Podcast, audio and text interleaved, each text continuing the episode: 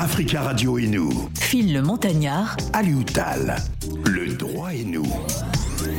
Le droit et nous, on va parler une fois de plus des contrats, bonnes mœurs et ordre public. Hein. C'est donc la deuxième partie de notre dossier que nous avons entamé la semaine euh, dernière. Nous continuons d'aborder la question de l'articulation entre notre liberté de conclure hein, des contrats et limites euh, imposées hein, par la loi pour des raisons d'ordre public et pour le respect des bonnes mœurs. Euh, comme nous l'avions indiqué, la liberté de faire des comptes des conventions est un droit, mais est-ce un droit euh, des limites posées hein, par la loi? Ainsi, l'objet de nos contrats euh, ne peut pas porter euh, surtout hein, les contrats que nous signons dans la vie de tous les jours ne doivent pas transgresser les bonnes mœurs ni l'ordre public. Voyons ce qu'il en est à travers des questions d'auditeurs. Bonjour El Yutal. Bonjour Phil. Comment allez-vous? Très bien. Alors on va commencer avec cette première question. Pouvez-vous d'abord euh, rappeler hein, les, fondements euh, de, la limitation de la liberté euh, contractuelle, l'ordre public et les bonnes mœurs? Effectivement, comme nous l'avions dit, et nous avons eu l'occasion de revenir beaucoup sur cette question, qui fait partie des fondements même du droit civil, ça veut dire du droit des obligations. Quand on dit contrat, on dit une obligation. C'est une convention qui génère des obligations euh, à l'égard des parties, ou que ce soit même unilatéralement ou de manière bilatérale. On parle dans ce sens de contrat synalagmatique. Ça veut dire que chaque partie, chaque partie est tenue de quelque chose. Mhm. Donc maintenant, ça, ça repose sur un principe fondamental que nous avions traité, la liberté de contracter, comme vous l'avez bien dit. Euh, toute personne est libre de contracter ou de ne pas contracter. Exact le conscientialisme. Ça veut dire que vous n'êtes pas tenu de consentir ou de ne pas. On ne peut pas vous obliger non plus de consentir. Vous avez la liberté. Cette liberté euh, découle d'un autre principe qu'on appelle l'autonomie de la volonté. Et cette autonomie de la volonté euh, elle-même a été générée par ce système un peu, euh, pour ne pas dire très libéraliste, individualiste, euh, qui, euh, dans le XXe siècle, a marqué carrément toutes les sociétés modernes. Ça veut dire que l'individu doit être maître de son destin, maître de, son, de sa vie quotidienne et maître de ses contrats. Alors qu'avant, on décidait pour nous, en général, c'est le système un peu du roi qui décide à la place donc, de, ces, de ces sujets. Maintenant, on est soi-même notre propre roi en matière contractuelle sauf maintenant des limites qui sont imposées par l'intérêt général. C'est ça qui amène notre propos. Et on va voir ça de manière technique et pratique au niveau de la vie quotidienne, comme en quoi ça se traduit. On peut relever un article de base du Code civil on parle ici du Code civil parce que c'est la même disposition qui est reproduite dans son, dans son sens et dans sa quintessence dans toutes les législations d'inspiration juridique francophone qui prévoit qu'on est libre de contracter, certes, mais on ne peut pas déroger par convention particulière aux lois qui intéressent l'ordre public et les bonnes mœurs. Mmh. Donc tout est là. Liberté de contracter d'une part, mais limite automatique posée dès le début du Code civil de Napoléon de 1804, ça veut dire que l'ordre public et les, bonnes, et les bonnes mœurs. Il faut savoir le contenu. Quel est le contenu de ces éléments-là? L'objet ici, c'est d'être de manière très simple, parce qu'il ne s'agit pas de faire un cours de droit, mais de manière très simple pour tirer le contenu de tout ce qu'on va utiliser, parfois même inconsciemment dans notre vie quotidienne, oui dans nos rapports avec autrui, parfois aussi dans nos rapports avec l'État, sans s'en rendre compte alors même qu'on est de bonne foi. Et parfois, si on a du mal à prouver la bonne foi, si on n'a pas fait preuve de diligence, de prudence, si on n'est pas un bon père de famille, notre bonne foi même peut se retourner contre nous. D'où l'intérêt d'avoir tous les ingrédients juridiques. Donc, à travers cette émission qu'il faut écouter et réécouter parce que vous avez la parce possibilité d'écouter les podcasts. Absolument. C'est ça l'intérêt. Tout un chacun peut y trouver son compte parce qu'il y a des gens qui pensent que le droit, il faut le garder de manière élitiste. Ça veut dire que de manière minimaliste, on donne un peu. Après, ça nous permet d'avoir des clients ou bien de vendre notre savoir. Alors, alors à Lutel, est-ce que ce n'est pas aussi quelque part à nous hein, d'aller chercher l'information, hein, de, euh, de pouvoir avec curiosité essayer de, de comprendre un peu euh, le, droit, hein, enfin ces différentes lois qui sont euh, parfois changées tous les trois mois, c'est peut-être à nous de le faire parce qu'on a toujours le sentiment que c'est élitiste de, de, de, de, regarder le droit alors que c'est à nous de chercher. C'est sûr, c'est euh, d'ailleurs tout le sens de, cette émission. Nul n'est censé ignorer la loi. On l'a dit, on ne va pas arrêter de le dire. Mais par contre, on sait bien que tout le monde n'a pas le temps d'aller vers la loi. Tout le monde ne peut pas devenir juriste. C'est comme si pour la médecine, c'est bien de savoir les, les, les, fondamentaux de la médecine. Quand on, quand on a mal à la tête, on peut détecter les symptômes, mais parfois ça peut être des symptômes d'une autre maladie. Ça peut être le coronavirus. Or, tout le monde n'est pas spécialiste de coronavirus, même les médecins, même parmi les médecins. Donc, effectivement, il faut avoir quand même la diligence d'avoir cette curiosité, mais il faut avoir la bonne source. Et Internet, comme on le dit parfois, maintenant, il y a Internet.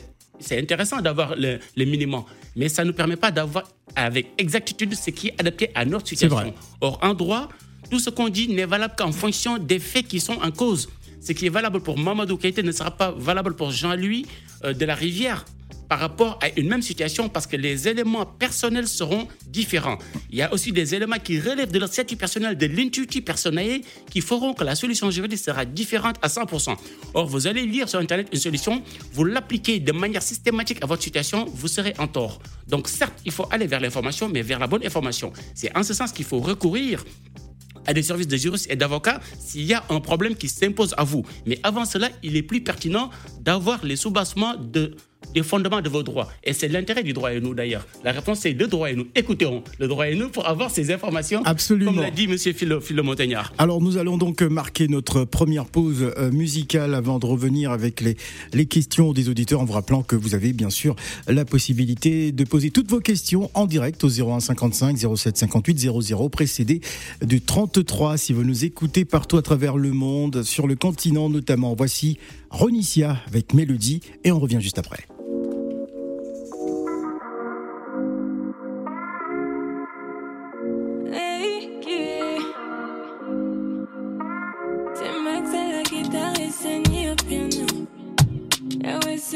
Hier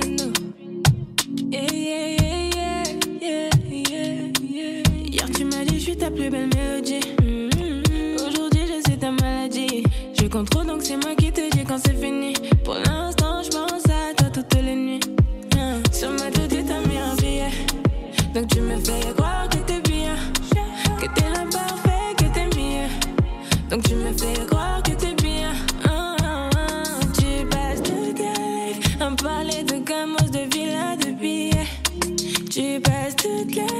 à parler de gamos, de villas, de billets.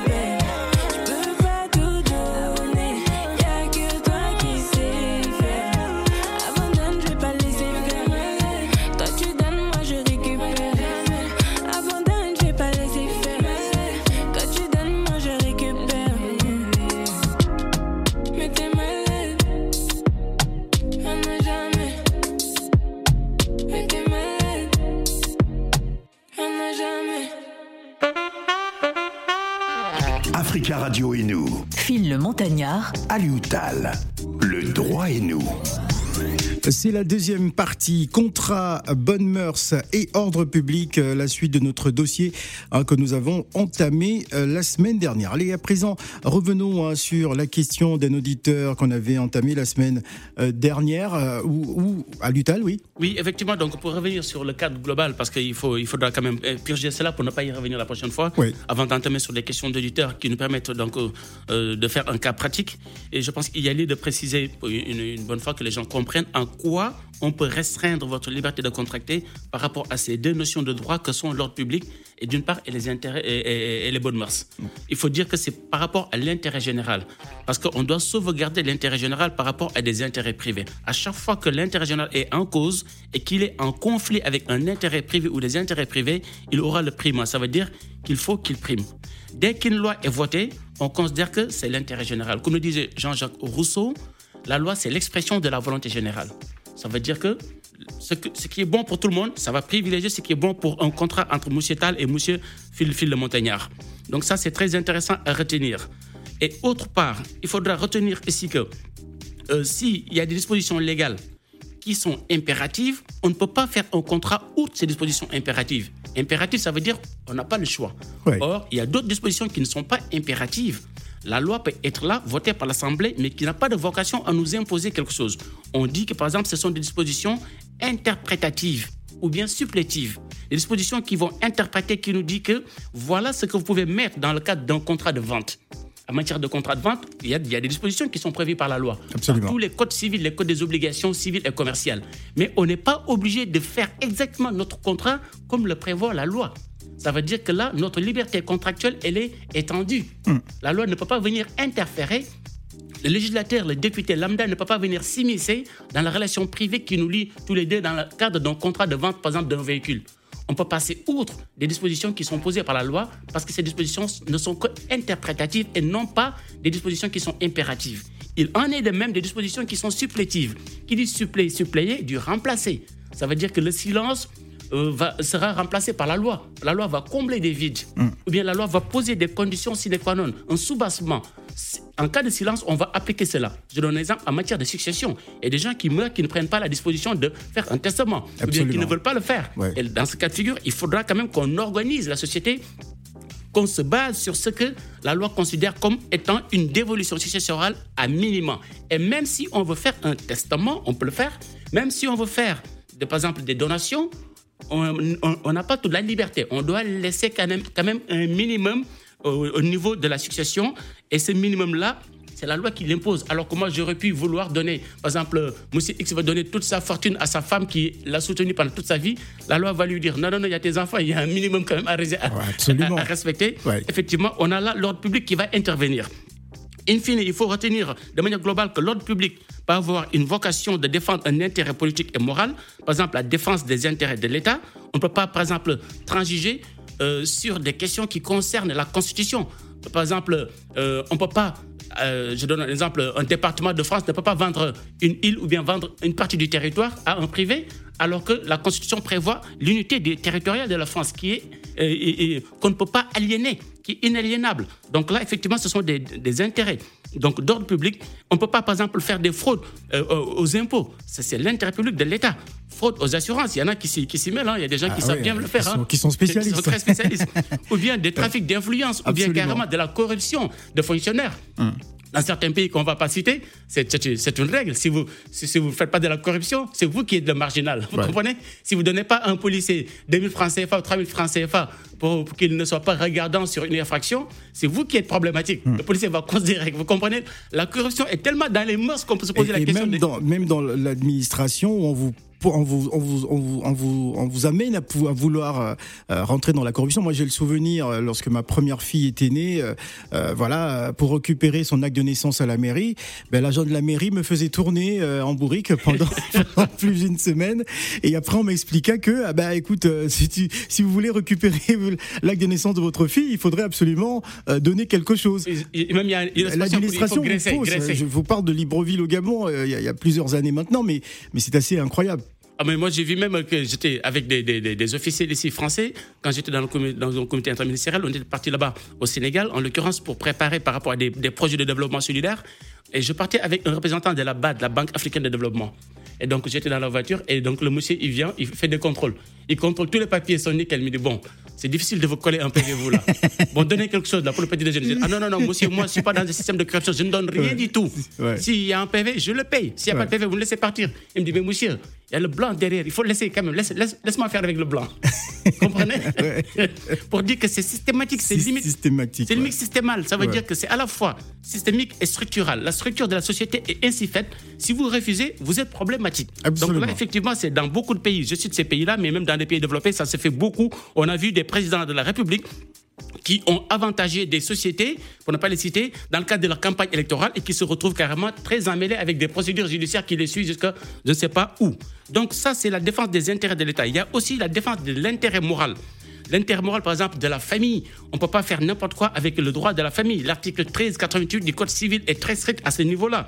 L'autorité parentale, par exemple, on ne peut pas faire un accord entre époux pour dérouter des règles sur l'autorité parentale ou bien sur l'obligation alimentaire.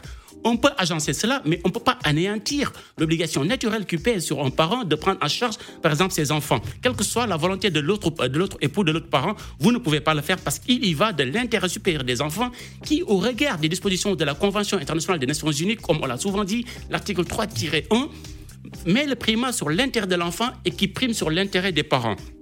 En dernier lieu, il faut noter qu'au fait, euh, il y a aussi la défense de la morale. Ça, ça nous renvoie aux bonnes mœurs qu'on a dit. Toujours, ça renvoie à l'article 6 que j'ai cité tantôt pour la Convention du Code civil et qui interdit qu'on outrepasse les bonnes mœurs en matière contractuelle. Par exemple, on doit respecter la dignité humaine quand on fait un contrat. L'objet doit être moral. Certains jeux et paris privés sont prohibés, si bien que des jeux encadrés par l'État sont possibles. Mais par exemple, des jeux qu'on organise comme avant dans des cercles un peu euh, donc qui sont à, à l'écart de la loi, ces jeux-là sont prohibés. La prostitution, parfois, est tantôt considérée comme une atteinte aux bonnes mœurs. Dans d'autres pays, c'est une permission parce qu'ils vont dans la liberté fondamentale, la liberté de disposer de son corps, du fait qu'on peut se prostituer comme on veut, quand on veut. Dans d'autres pays, on peut certes se prostituer, mais on ne peut pas faire de racolage. Par exemple, dans des pays comme la France, on ne peut pas racoler. Mais dans d'autres pays, on ne peut ni prostituer, ni se prostituer, ni faire du racolage, mais on peut quand même faire des libéralités. Oui. Ça veut dire que vous êtes avec moi comme ma copine, mais je vous paye. C'est l'histoire des sugar daddy. Comme vous voyez, c'est des- incroyable. Des sugar, voilà, ça se développe maintenant des sugar daddy. Monsieur Tal qui est en manque, par exemple, de copines ou de femmes, va, va, payer des sites internet qui vont me donner des filles comme des Scott Girls que je vais payer pour aller dans des soirées. Ouais. Mais avec plus si affinité ou bien plus si argent. Vous comprenez ça? C'est Sugar Daddy. Et donc, ces libéralités sont tolérées dans certains systèmes juridiques. Donc, effectivement, pour résumer, la notion de bonne mœurs évolue à la fois avec le temps et avec l'espace. Nous allons revenir aux questions d'auditeurs euh, juste après la nouvelle pause musicale. Euh, 01 55 07 58 00. N'hésitez euh, surtout pas, c'est le droit et nous avec Al Yutal. Kérosène, voici motivation.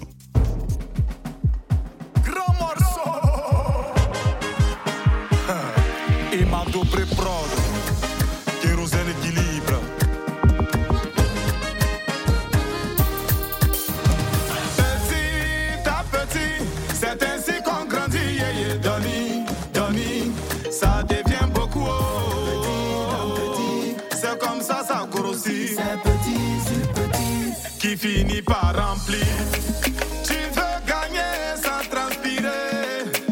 Tu veux percer sans creuser. On te dit de patienter, tu es fâché. Mais c'est pas loterie. Tu as ce que tu mérites. Ce que tu as aujourd'hui, sois-en fier.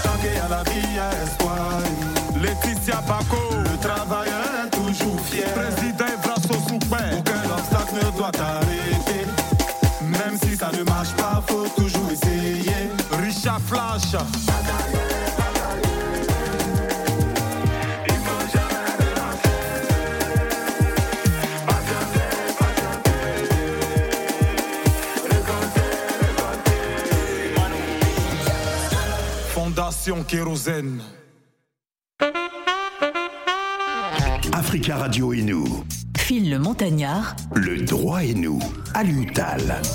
La troisième partie de cette émission, encore 18 minutes à passer avec vous, chers auditeurs. On va euh, commencer par la question de Jean-Paul qui est avec nous en direct. Bonjour Jean-Paul. Oui, bon, bonjour, euh, maître. Ah, Nous, oui, vous, éc- je- je- nous vous écoutons, allez-y. Oui, Bonjour Jean-Paul. Bonjour, bonjour. Je voulais, je voulais poser une question. je- Enfin, je sais pas quoi- comment faire. Mhm. Là, j'avais été licencié Oui. il y a, il y a, il y a, il y a un an, bientôt un an, Mhm. parce que j'étais en Afrique. Mhm. Et par rapport à mon voyage, j'étais bloqué par rapport au Covid. Et après le Covid, euh, j'avais un problème de, pour prendre l'avion. Parce qu'il n'y avait pas de place et on me compliquait tellement. J'avais envoyé les papiers chez mon patron. Tous les papiers qu'il fallait, j'avais envoyé. Malheureusement, quand je suis rentré, euh, je devrais faire un mois et demi. J'en ai fait quatre par rapport au Covid et par rapport à la situation que j'avais là-bas. Bon, j'avais tout Monsieur, vous, en avez fait quatre. Ça veut dire quoi? Vous étiez en, dans l'impossibilité de re- reprendre l'avion ou bien il y avait des restrictions dans votre pays, dans, dans votre pays de destination? Déjà, j'avais le Covid, j'étais bloqué par rapport au Covid. Et après, pour prendre l'avion, j'avais des problèmes parce que ils me demandaient encore plus de pénalités, plus de pénalités. Et ça au total, ça m'a fait au moins presque quatre mois. Et vous demandez des pénalités par rapport à quoi? Au billet d'avion? Pardon? Des pénalités par rapport au billet d'avion, c'est cela? Par rapport au billet d'avion, il a fallu rajouter les pénalités. Mhm. Et voilà quoi. D'abord, le Covid m'a pénalisé. Et la compagnie aussi m'avait pénalisé.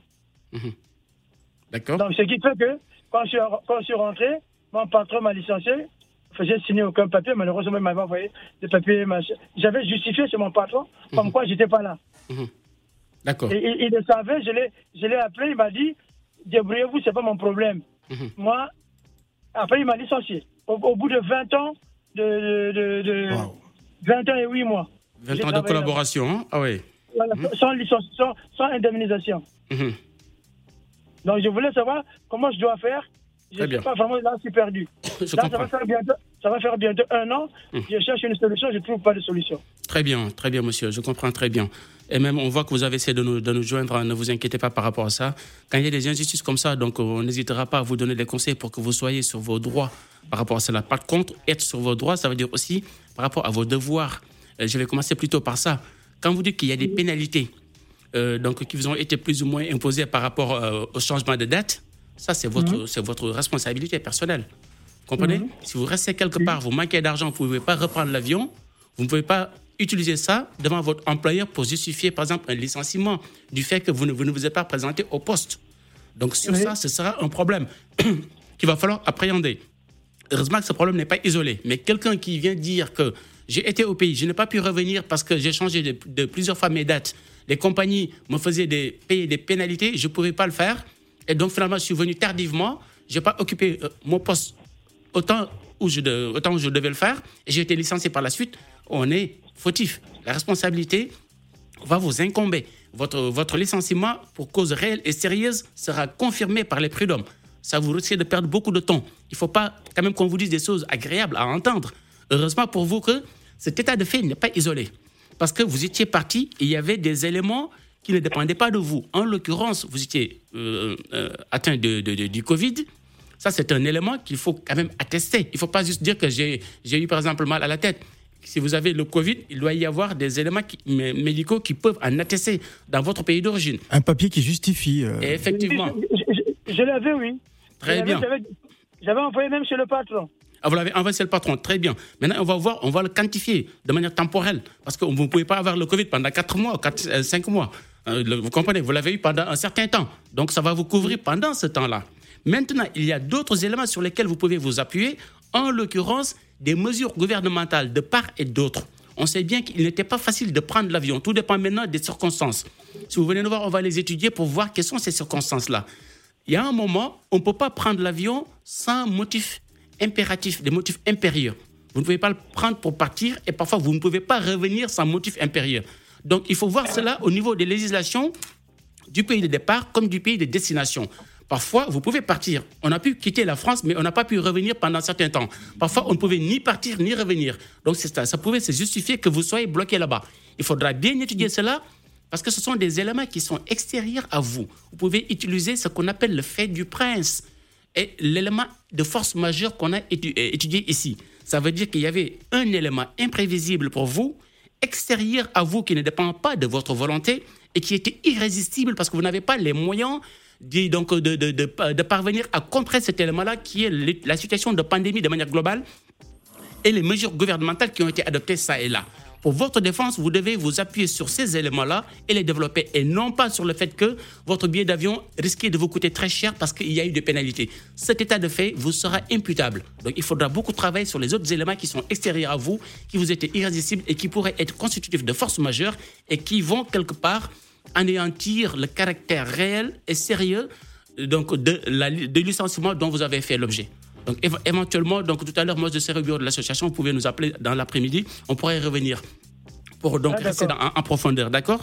À partir de cet après-midi, d'accord? On sera disponible. Donc j'appelle sur votre. euh, votre- Ah. pas- Le, le numéro qu'on va donner 06 16 05. 05. Mhm. attendez, je vais noter, excusez-moi. Alors ça va, ça va être compliqué de noter comme ça en direct. Jean-Paul, Mais nous non, avons, non, mais- nous avons enregistré votre numéro. Vous inquiétez pas, euh, votre numéro a, a bien évidemment euh, été euh, en- enregistré. Hein, dans, euh, voilà, on a enregistré votre numéro. Ne vous inquiétez pas, on va vous rappeler, euh, d'accord, par rapport à, ces, euh, à, à cette problématique. On va rappeler le numéro de téléphone 0155 0758 0 0. Merci encore à notre cher Jean-Paul. Alors à Lutal, si on, on posait la question de cet auditeur quand même qui attend depuis euh, euh, la semaine dernière, j'ai acheté un faux titre de séjour portugais euh, pour travailler en France. Le vendeur m'assurait que c'était un vrai et qu'avec la nationalité portugaise, je pouvais obtenir un titre de séjour pour ma femme et mes deux enfants. Quand j'ai déposé une demande de titre de séjour hein, pour ma famille, on m'a donné un récépissé et ah, on a donné un récépissé à ma femme, mais à ma grande surprise, ma femme et moi avons été convoqués hein, par la police qui m'a fait savoir que mon titre de séjour est un faux et que je ferai l'objet de poursuites pénales hein, pour faux usage de faux. Je suis très inquiet et je veux porter plainte contre la personne hein, qui m'a vendu euh, ce titre de séjour. Quels sont mes droits? Voilà. Donc euh, Effectivement, ce qu'on avait adopté, euh, qu'on commençait à, développer la semaine dernière, et donc le temps nous ne ne nous a pas permis de développer dans le fond. On avait promis de revenir sur cette question qui est très intéressante et qui est une pratique courante, malheureusement. Ça part du principe, les gens le savent, que les Européens, au regard des dispositions du droit communautaire européen, ont la liberté de circulation et le droit d'établissement dans tous les pays de l'espace européen. Donc ça veut dire que si on est étranger, de par ses, ses origines de nationalité et qu'on a la nationalité d'un État européen, on a la liberté de circulation dans tous les pays européens. Cette liberté de circulation ne suffit pas à travailler, mais fort heureusement, on a le droit d'établissement.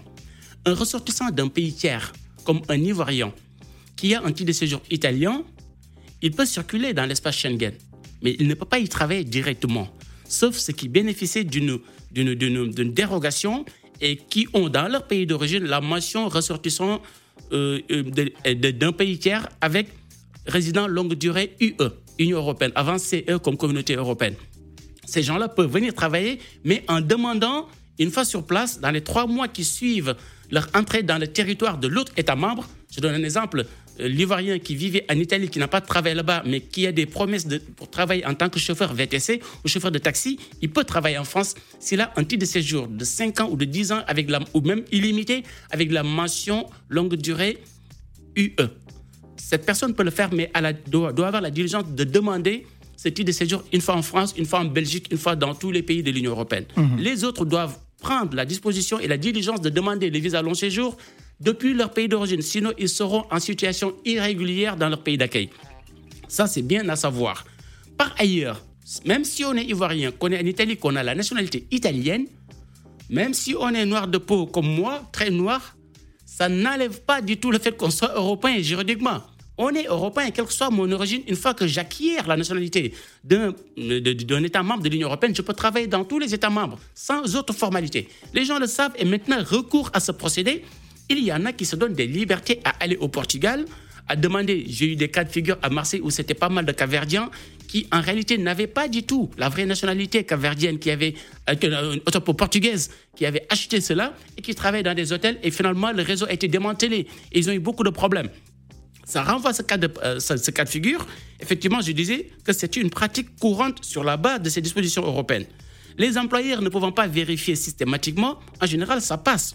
Les préfectures ne vont pas le faire, sauf s'il y a des suspicions qui laissent penser qu'effectivement, il y a une fraude, ou bien une escroquerie, ou bien une association euh, de malfaiteurs en vue donc d'user d'un faux ou, et d'utiliser et de fabriquer un faux. Donc, ce sont ces cas de figure. Et pour cette personne, ce qu'il faut sa- que, que- que cette personne doit, doit- doit savoir que il est impossible pour lui de réclamer des droits suivant un usage de faux et une pratique de faux. Parce que, comme on l'a dit tout à l'heure, il y a l'ordre public qui a été transgressé. Oui. Effectivement, l'ordre public, politique et administratif, on a transgressé. À partir de ce moment-là, on a fait preuve de turpitude. Ah. Or, quand on fait une turpitude, on ne peut pas venir se prévaloir de Abs- cette complicité. absolument. Parce qu'il est complice. Il est complice. Et sa question est très intéressante. Il Ouais. veut porter plainte. Mais je comprends que légitimement, même dans le Mais sens. ça, ça pourrait se retourner contre lui, tout Oui, ça simplement. peut se retourner contre lui. Et Ouais. Hmm. là, vraiment, ça, ça crée une frustration. Lui, il était de bonne foi dans sa relation avec la personne qui lui a vendu le papier. Ouais. Qui lui a dit que. Non mais, non mais quand on va déjà acheter un faux titre, on n'achète pas des titres de séjour. on n'achète pas. Euh, bah, si Encore, on le fait, C'est euh, pas bah, une utilisation, c'est une nationalité une, encore. une nationalité. Donc, euh, si vous achetez une nationalité, bah, écoutez, euh, il y a 10, 10, 10 chances sur, euh, sur, je sais pas moi, sur 15 que, que- que vous fassiez prendre. Effectivement, ça, ça, ça, ça, ça- ça- reprend. Il y, y a un monsieur qui a eu un problème et c'est revenu dix ans après au renouvellement de sa nationalité. Oui. On lui a demandé des documents d'état civil de ses parents. Il s'est avéré que la maman qui était déclarée et sa maman n'a jamais été sa maman, elle n'a jamais vu cette dame. Il a eu un problème et donc il a perdu sa nationalité. Oui. Heureusement qu'après ce que j'ai fait, j'ai utilisé le- toujours les moyens du droit. Je dis, mon ami, n'essaie pas de persister sur du faux. Là, vous avez porté votre nationalité pendant une dizaine d'années au regard de la loi, on peut vous donner la nationalité au regard de ce qu'on appelle la possession d'État. On va essayer la possession d'État. Si bien que vous l'avez eu irrégulièrement au départ, maintenant vous avez été français, vous avez été vu comme français, traité comme français. Les critères de la possession d'État, norma, format et tractatus sont remplis. On va essayer sur ce schéma-là et avec ça, il a pu recouvrir sa nationalité française. Donc avant de donner la parole à l'auditeur, dire un dernier mot à cette personne, votre situation est très délicate. Certes, moralement, ça peut être très frustrant de ne pas pouvoir attaquer la personne qui vous a vendu un faux titre, mais pénalement, si vous y allez, vous risquez vous-même d'être euh, co- considéré comme quelqu'un de fautif. Avoir tra- transgressé la loi pénale, le procureur va vous attaquer tous les deux. Il ne fera pas de discrimination. Lui, ce qu'il veut, c'est qu'on respecte l'ordre public. Absolument. Par contre, au niveau civil, vous pouvez essayer. Sachant que si le civil fait naître une action pénale, vous allez devoir attendre que le procureur se prononce. Parce qu'en droit, en la matière, le, civil, le pénal va tenir à l'État le civil. Faites très attention avant de prendre une décision à ce niveau. La meilleure situation, c'est de laisser passer avec votre frustration, Voilà. sachant que vous ne risquez pas de poursuites pénales. Et de faire attention pour l'avenir, ne pas vous faire avoir comme ça. Absolument. Il ne reste plus que 5 minutes à passer avec vous, chers auditeurs. On va donner la parole à euh, Abdoulaye. Bonjour. Allô, bonjour. Bon, bienvenue, Bonjour. Abdoulaye. Bien, bonjour. Bonjour Abdoulaye. Bonjour, Salou. Ça Bonjour. va Bien, merci. Oui. Ok, et il y a seulement deux, deux, deux questions à vous poser. Non, une Euh, question, une question. euh, Moi, je suis de, moi, je suis de nationalité italienne. Oui. Très bien. Et depuis, de- depuis 2018, je suis ici en France. Depuis Ok 2018 2018. De 19. 19. 19, très bien. Voilà, j'ai déposé mes papiers pour, pour avoir, comment on appelle ça. Ils m'ont dit d'abord d'avoir, ils ont fait demander un séjour Mhm. français. Mhm. Bon, je ne sais pas si c'est vrai ou c'est faux, je ne sais pas. Ça, c'est un. Et deux, ça fait un peu près de, près de combien de mois, je n'arrive pas à avoir ma, ma, ma, ma, carte sécu. Je je ne sais pas pourquoi. Mhm. Votre carte de sécurité sociale, vous voulez dire? Voilà, oui, oui, ça fait près de combien de, de, de, de un an et quelques, je je n'arrive pas à l'avoir. Mhm. Donc, vraiment, je je- je ne comprends pas. Je ne sais pas pourquoi. D'accord. Est-ce que vous Je travaillez? Ne sais pas. Oui, oui, je, je travaille dans, dans je la livraison. Vous travaillez et vous êtes votre contrat est déclaré convenablement, donc, euh, donc tout, tout est régulier. C'est pas Tout est régulier. Oui, oui, tout est régulier. d'accord. Si vous travaillez régulièrement, il y a un dysfonctionnement si vous restez longtemps sans avoir votre droit à une sécurité sociale. Automatiquement, vous avez ce droit-là. Effectivement. Donc, donc, ça veut dire que même si vous déposez avec une attestation, vous avez le, le droit à toute la couverture sociale que la France propose. C'est du droit européen que la France accepte et fait partie des pays qui pratiquent ça le mieux, sans, sans Voilà. aucun obstacle. Donc, il doit y avoir un problème administratif, mais pas un problème de fond. La France ne refuse pas cela. La France n'a pas de restrictions à ce niveau-là. Donc, il faut quand même que vous fassiez la diligence pour demander et demander à l'autorité à qui vous avez, là où vous avez fait la demande, qu'est-ce qui se passe? Oui. Faites-leur une injonction pour dire que ça vous cause un tort pour vous et peut-être Mais- par ricochet à vos enfants, éventuellement si vous en avez. Mais en tout cas, au moins pour vous, si vous êtes malade ou bien pour d'autres besoins, vous avez besoin de cette, de, de- de cette affiliation à la- au régime général de la sécurité sociale. Donc c'est votre droit à partir du moment où vous travaillez ici. Parce que vous Mais êtes italien de nationalité. Oui, oui, oui, je suis de la société italienne. Je suis de la société italienne. Et ça fait plus de 3-4 fois que je vais euh, à Saint-Denis pour demander. Euh, me dit non que ça va venir, mais jusqu'à présent, rien n'est arrivé. Je ne comprends pas. D'accord. Si ça, ça dépend- Alors que je suis de, je suis de la société européenne. Très bien, monsieur. Donc, si maintenant ça dure tout. Monsieur, euh, juste pour vous, pour répondre à votre question, parce que le temps va finir. euh, Oui. Donc, je vais vous donner des, des indications. Donc, si vous voulez régler ce problème, la première chose que vous devez faire, c'est de faire ah. un courrier sous forme d'injonction pour leur dire que cela vous cause un tort de ne pas avoir votre droit à la sécurité sociale. Il faut Oui. essayer d'engager la responsabilité de l'administration. S'il y a un dysfonctionnement, ils vont devoir agir. Et s'ils n'agissent pas, ça vous donne droit, vous, de- d'entamer les procédures administratives et judiciaires qui sont à votre portée. Mais avant cela, il ne faut pas rester à vous plaindre. Avec l'administration, les mots et Oui. les téléphones parfois n'ont pas de poids au regard de vous, David contre Goliath. Ce sont les écrits qui vont vous donner la possibilité de défendre vos intérêts. En l'occurrence, il faut faire cette injonction. Deuxième chose, sur votre droit à séjourner ici, vous savez que vous n'avez pas, le droit- vous n'avez pas besoin d'un titre de séjour.